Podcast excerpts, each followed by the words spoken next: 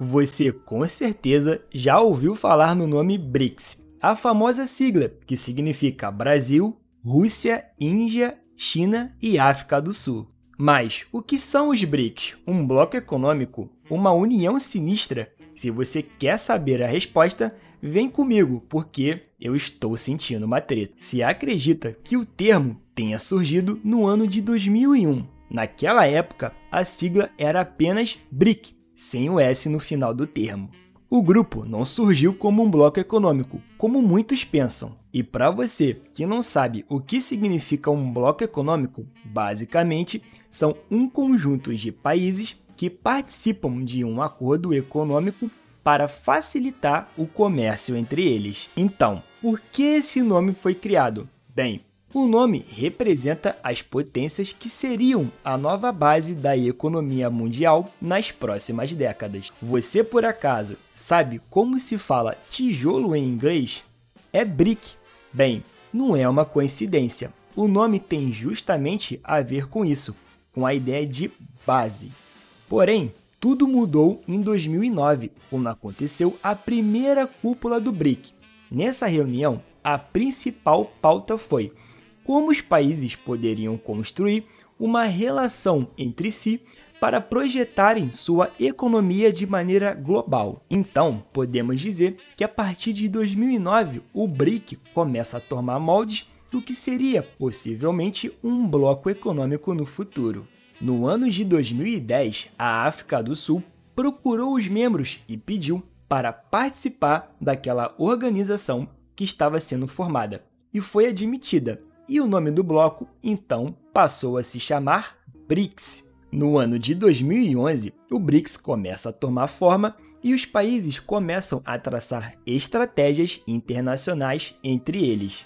Por exemplo, no ano de 2012, o bloco se comprometeu a fornecer 75 bilhões de dólares com a intenção de aumentar o poder de empréstimos do FMI. Já no ano de 2014, foi criado o novo Banco de Desenvolvimento, também conhecido como Banco dos BRICS. A finalidade do banco é ajudar a financiar projetos públicos ou privados por meio de empréstimos. O capital inicial autorizado do banco foi de 100 bilhões de dólares. Essa iniciativa foi interpretada pelo mundo inteiro uma rebelião dos BRICS contra o FMI e o Banco Mundial. Inclusive, para quem não sabe, a atual presidente dos BRICS é a ex-presidente Dilma Rousseff.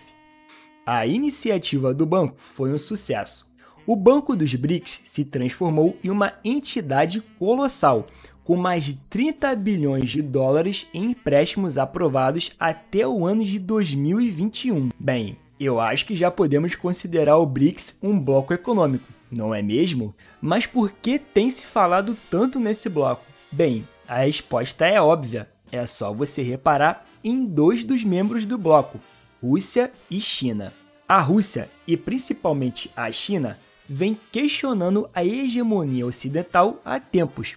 O BRICS é uma forma de bater de frente de maneira financeira com a atual hegemonia econômica. Um tema que também está bem forte nesse ano dentro dos BRICS é a criação da moeda comum para países membros. Nesse ano, a China começou a se movimentar para a entrada de novos países no bloco, e vale dizer que o Brasil não gostou muito da iniciativa, mas acabou aceitando. Dentro da diplomacia brasileira, o temor era que um aumento no número de membros poderia diminuir a influência do país no grupo.